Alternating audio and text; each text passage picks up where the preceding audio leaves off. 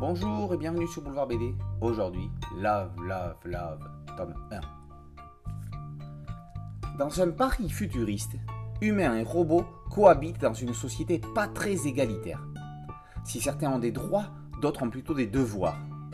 Karel, robot à forme humaine, vient de rencontrer elle, une humaine dont la roue de la vie ne tourne pas trop dans le bon sens en ce moment. Elle était serveuse dans un café dégueulasse, comme elle dit. Elle retrouvera certainement un autre boulot, mal payé, avec des horaires pourris. Car elle a fait des études de journalisme jusqu'à qu'on l'accuse de ne pas vérifier ses informations et de chercher le buzz. Comme les humains. À présent, il est confesseur encourageant. Il écoute des gens se plaindre et répond ce qu'ils veulent entendre. Entre elle et lui, ça va être différent, parce qu'il y aurait comme une petite étincelle.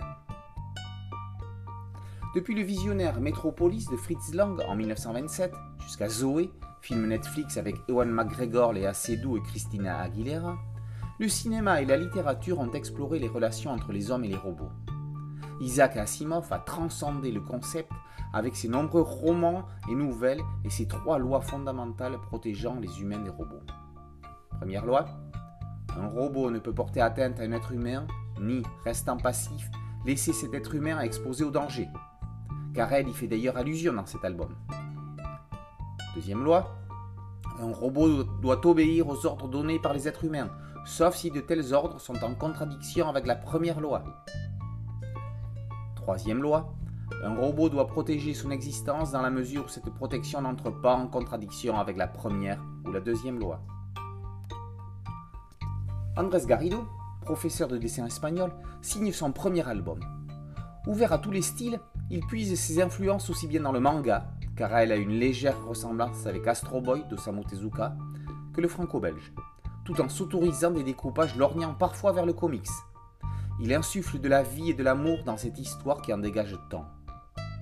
Garrido a vu quand Harry rencontre Sally, Ghost, Eternal Sunshine of the Spotless Mind et La Belle et le Clochard.